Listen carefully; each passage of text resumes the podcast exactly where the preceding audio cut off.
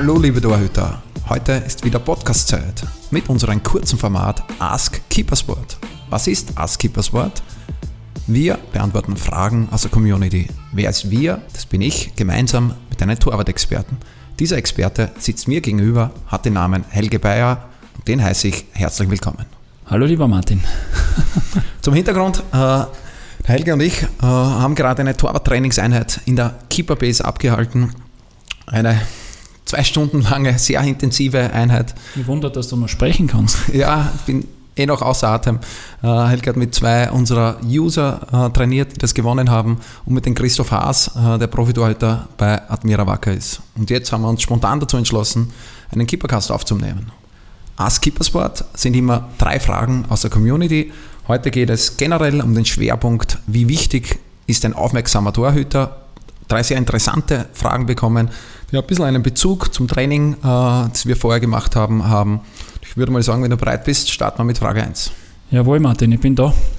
Die erste Frage, via Instagram eingesendet. Ich bin in jedem Spiel ab der 70. Minute müde. Meine Beine werden schwer, ich kann mich schlecht konzentrieren und meine Aufmerksamkeit lässt nach. Wie kann ich das vermeiden? Ja, da gibt es wahrscheinlich mehrere Themen. Das ist auch immer die Frage, äh, wie ernährt er sich, wie lange äh, vorher isst er vor dem Spiel, äh, was nimmt er zu sich, hat er irgendeinen Mangel. Ich würde mal sagen, da war mir ganz wichtig, vom Dr. Bayer zu wissen, einmal eine Blutabnahme zu, zu machen und einmal zu wissen, ob alle Spurenelemente vorhanden sind, ob es irgendeinen Mangel gibt. Äh, wenn man das abgeklärt hat, äh, kann man es auch über, das Training steuern, dass man sagt, man macht spezielle Übungen. Heute haben wir zum Beispiel trainiert, es waren sogar zwei, drei Übungen dabei. Äh, wir werden es, oder ihr werdet es dann sicher mal online stellen, die Trainings, dass man die Aufmerksamkeit auch explizit trainiert in, in verschiedenen Übungen. Das ist jetzt hier schwer zu erklären, äh, audiomäßig, aber. Werden wir probieren. Ja. ähm, ja, übers Training kann man es machen und äh, ich glaube auch, dass es dann auch wichtig ist, dass der Torwart eine gute Ausdauer hat, dass, dass er generell fit ist. Ab der 70. Minute klingt so ein bisschen, dass er sich fast überkonzentriert, so richtig vielleicht sogar zu viel Anspannung hat. Ähm, wenn man da das in einem gewissen Maße in, in, in eine Balance bringt, äh, dann bekommt man das sicher hin. Kann man sicher auch in Richtung ein bisschen Mentaltraining gehen oder progressive Muskelentspannung. Also da, das ist wirklich ein, ein ganz ein komplexes Thema. Da muss man den Typen oder den Torwart kennenlernen, mit dem man mal ein paar Worte wechseln und dann intensiver darauf eingehen. Aber ich hoffe, es waren ein paar Dinge dabei. Ich würde alles ausprobieren und dann bist du sicher auf der sicheren Seite und dann kannst du die 120 Minuten konzentrieren.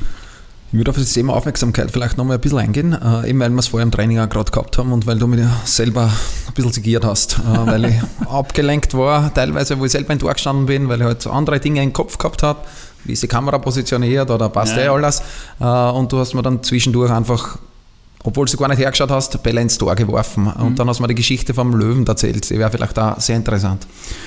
Ja, ich nenne es immer Löwen. Das ist für mich auch schon ein kleiner Hintergrund. Ähm, ich habe das bei verschiedensten Trainern, Funky Feuer, einer meiner ersten Torwarttrainer oder mein Vater, die waren immer sehr bedacht darauf, dass du, sobald du die Linie übertrittst, ich sage jetzt bei der Stange oder du stehst im Tor, dass du die uneingeschränkte Aufmerksamkeit auf Gegenspieler, speziell Ball, hast. Ja, da kann die überhaupt nichts stören. Da kann jetzt von draußen irgendwer reinrufen, da kann, wie du gesagt hast, die Kameraposition oder die Zuschauer, es ist alles sekundär. Du bist eins mit dem Ball. Du bist konzentriert und wenn du das schaffst, und das haben wir bei der Aufmerksamkeit über 90 Minuten, das nicht sehr einfach ist, äh, dann kann dich nichts überraschen. Dann kann dich kein abgefälschter Ball überraschen. Da kann dich nicht äh, ein Ball überraschen, den er jetzt plötzlich anders schießt wie, wie gewohnt, weil du vollen Fokus auf den Ball und auf den Gegenspieler hast. Und äh, nonverbale Kommunikation, der, der Spieler oder der Gegenspieler verrät dir ja ab und zu schon, wenn er anläuft oder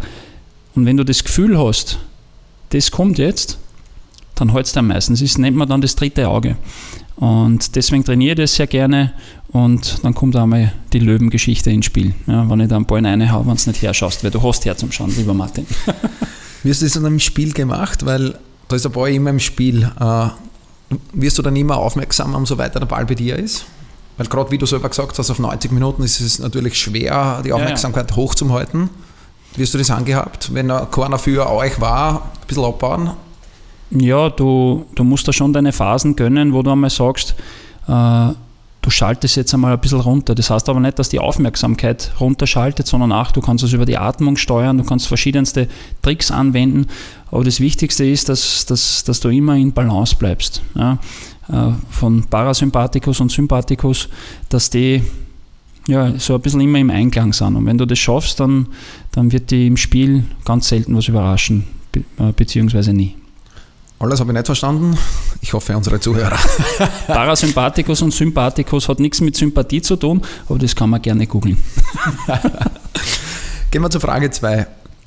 Äh, haben auch wieder bekommen über unseren Instagram Keeperbase Account äh, als Antwort auf unseren Fragensticker. Was ist nötig, um so lange auf Top-Niveau im Profibereich zu bleiben?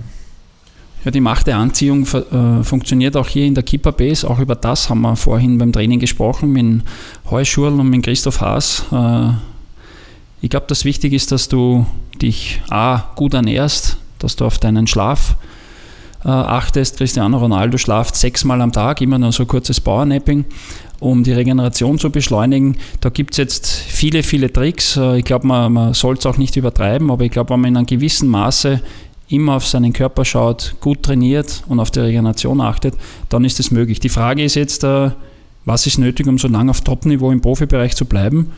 Ist der Profitorhüter, der das gestellt hat? Das wissen wir nicht. Wissen wir ich nicht. Ich denke einmal nein. Ja. Äh, ich würde so interpretieren die Frage, wie kann man sein Niveau halten oder ja. sogar vielleicht verbessern? Ja, es, ich glaube, äh, da sollte dem Geist keine Grenzen gesetzt werden, weil ähm, wer vor fünf Jahren glaubt hätte, dass Martin Freisel in der Bundesliga spielt oder jetzt in der zweiten deutschen Liga einer der besten Torhüter ist, äh, der hätte es vor fünf Jahren auch nicht geglaubt. Er hat immer daran geglaubt, wir haben immer daran geglaubt.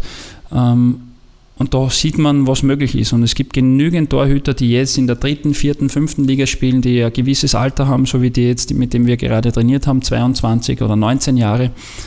Auch in diesem Alter ist es noch möglich, in die dritte, zweite oder vielleicht sogar erste Liga zu kommen. Wenn man wirklich tagtäglich daran arbeitet, wenn man auf die ganzen Sachen hört und schaut, was wir vorher besprochen haben. Kaspar Schmeichel hat mit 23, 24, 25 nur in der vierten, dritten, fünften Liga gespielt. Es ist einfach alles möglich. Man muss nur daran glauben und die Basics einhalten und dann, dann ist viel möglich. Da hänge noch eine Frage dran, die mich interessiert. Äh, was denkst du, wie lange kann man Profitorwart sein vom Alter her? Frag nach bei Gigi Buffon. ja, also das hat auch viel mit der eigenen Einstellung, mit den eigenen Zielen, äh, wie das alles mit sich selber harmoniert. Ich glaube, dass es bis ins hohe Alter möglich ist, hohe Torwartalter, sage ich. Man sieht jetzt, Buffon wird jetzt 42, was ich so im Kopf habe. Ähm, in Italien hat es früher auch so einen ganz einen älteren Tormann gegeben, da fällt mir jetzt gerade der Name. Dino Zoff. Dino Zoff, genau. Ähm, ich glaube, dass viel möglich ist. Wenn man vieles einhält, wenn man noch Lust dazu hat, dann soll man das, was man tut, äh, was man gern tut, machen. Und bei Gigi Buffon sieht man es ja nach wie vor, dass der, also wie der noch immer am Platz agiert mit seiner Aura, ist fantastisch. Kommen wir zur Frage 3. Das ist auch die letzte Frage für heute. Wie trainiert man Entscheidungsfähigkeit? Gerade in Bezug auf Schnittbälle und Corner. War eigentlich eine spannende Frage, haben wir immer wieder. Äh, das Flankenthema ist kein einfaches Thema. Ich glaube, äh, dieser User äh, dürfte Unsicherheiten haben bei, bei hohen Bällen, bei Flanken. Ja, dann ist die Frage eh perfekt für mich. Ich war weltweit der beste Tormann bei Flanken. Wieso lachst du jetzt? ich darf lachen, weil. Ja, es war nur Spaß. Es war kein äh, Hauch von Überheblichkeit, sondern das war halt nicht gerade meine Kernkompetenz, aber es macht nichts. Ich weiß, wie man es trainiert. In der Theorie wissen wir beide, wie ja, es genau, funktioniert. Ja, genau, genau. Ich sage so: Die meisten Fehler passieren folgendermaßen. Die Flanke wird getreten und instinktiv macht fast jeder Tormann, äh, wenn er nicht in seiner Mitte ist, einen Schritt nach vor, während die Flanke getreten wird. Und äh, dann hat man schon einen, den ersten Schritt gemacht äh, und kann dann eigentlich nicht mehr so reagieren, wie wenn man am falschen Fuß ist. Ja? Also zuerst einmal das anschauen, ob du bei Flanken wenn der Ball getreten wird, schon instinktiv einen Schritt nach vor machst. Das heißt, obwohl man da gar nicht weiß, wo er hinkommt, macht man den Schritt schon vor. Ja, der vielleicht gar nicht notwendig ja, ist. Ja, der ist überhaupt nicht notwendig. Wenn du den Schritt nach vor machst, ist das gleiche, wie wenn du am falschen Fuß bist bei einem Schuss. Mhm. Aber wir, wir haben ja das so instinktiv drinnen, dass wir nach vorkommen, einspringen. Ja, ich komme nach vor und das passiert auch oft bei Flanken. Wenn ich das ausgeschlossen habe, äh, ist immer besser, zuerst den Ball anschauen und nicht vordenken. Das machen auch viele Torhüter. Ich schaue den Ball an und, und, und weiß, Flankenbälle, äh, Schnittbälle, Freistöße von der Seite ist so ziemlich das Schwierigste, was es heutzutage gibt im Torwartbereich. Und ich habe da schon eine, leichte andere Grundspannung, eine Grundnervosität oder denk schon vor und denk mir, hoffentlich passiert nichts. Sobald du im Kopf hast, hoffentlich passiert nichts, ist schon passiert, weil, ähm, weil du vorgedacht hast. Ich würde einfach sagen, auf dich vertrauen. Es ist der schwierigste Ball, da gibt es international so eine Statistik. Ähm, von 100 Prozent der Flanken, die der Torwart verarbeiten muss. Das heißt, dort, wo sie hingeschossen werden, wo man sagt, der Tormann muss raus, werden 74 Prozent perfekt verarbeitet. Mhm. Das heißt, aus dem Gefahrenbereich äh, geboxt oder gefangen, einfach so verarbeitet, dass, dass nichts passiert. Das heißt, einer von vier, internationales Niveau, ist nicht gut verarbeitet. Ja. Und äh, viele sagen dann, du hast jetzt in einem Match einmal zwei Flanken nicht so gut agiert, du wirst sofort kritisiert und dieses Kritisieren macht Folgendes mit dir, dass du im Kopf in den nächst, bei den nächsten Flanken einfach nicht auf deine 100% aufmerksam bist. Jetzt wird die Aufmerksamkeit bist, das wäre kein Deutsch gewesen, ich habe mir nur da haspelt. Also, glaub an dich, einfach den Ball anschauen, keinen Schritt nach vor und das ist dann schon die halbe Miete. Das heißt, du gehen wir aber auch, jetzt haben wir in einem, in einem früheren Keepercast einmal mit, mit Georg auch schon besprochen, äh, Erwartungshaltung, was die Trainer erwarten, gerade im unteren Bereich dann, wenn im Profibereich, wenn ich dir jetzt richtig folgen habe können, eins von vier eigentlich ein Fehler ist, äh, wie soll dann im Amateurbereich äh, mal alles richtig machen können? Ne? Weil dann muss man im Amateurtorhüter... Du hast es schon gesagt, man kann nicht alles richtig machen. Genau. Ja, und, und, und wir gehen heutzutage davon aus, Entschuldigung, dass ich die unterbreche, ja, ja. wir gehen davon aus, dass wir, wir haben den Anspruch an uns selber, dass wir alles richtig machen. In Zeiten von Social Media, Instagram, du darfst überhaupt keinen Fehler mehr, du darfst da nicht versprechen, gar nichts, weil dann hast du einen Fehler gemacht. Ich glaube, dieses Grund, dieses Grundverhalten kehrt einmal aus dem Kopf, wenn du ein guter Tormann werden willst. Aber das erwartet ja der Trainer in, auch in einer zweiten Klasse von Torhüter, dass er jede Flanke overfangt. Ja. Ist es nicht so, wird reingeschrien oder da haben wir Trainer angeschaut und ja. der muss sprechen mit ihm. Und ich glaube, von dem muss man sich ja lösen, genau, speziell genau. in unteren Bereichen, genau, genau. Äh, damit man da aus Dormen auch frei reingehen kann. Genau, das ist das Entscheidende, du hast das angesprochen. Frei hineingehen, ähm, im Kopf frei von äußeren Einflüssen, Flüssen. Was die anderen sagen, ist oft wichtig, aber man darf es nicht überbewerten, weil äh, jeder ist dann in seiner Emotion, schreit irgendwas ein, der Trainer hat einen Druck. Äh, das ist alles nicht äh, neutral, was da gesprochen wird, sondern es ist immer nur ein Fremddruck oder, oder was auch immer. Deswegen, ich glaube, dass man, wenn man bei sich bleibt und an sich glaubt, dann, dann kriegt man die Geschichten viel besser in den Griff, wie wenn man sie vom Außen, von Medien, von Social Media oder von, von Trainern, ja, die, die halt auch oft aus der Emotion was schreien und das bleibt da dann haften über Monate, ähm, einfach befreien von dem. Danke, Helge. Sehr gerne. Kurz, aber prägnant. Äh, genau das zusammengefasst, eigentlich, was wir jetzt in einem zwei Stunden Training gemacht haben. Äh, Waren die live dabei beim Training, nein, die User? Nein. Helge Bayer, Stammgast äh, bei uns. Es war die Folge drei oder vier mit dir. Ja. Ich weiß jetzt gar nicht genau. Äh, danke fürs Kommen. Äh, alles Gute. Dankeschön. Euch auch. Bis bald.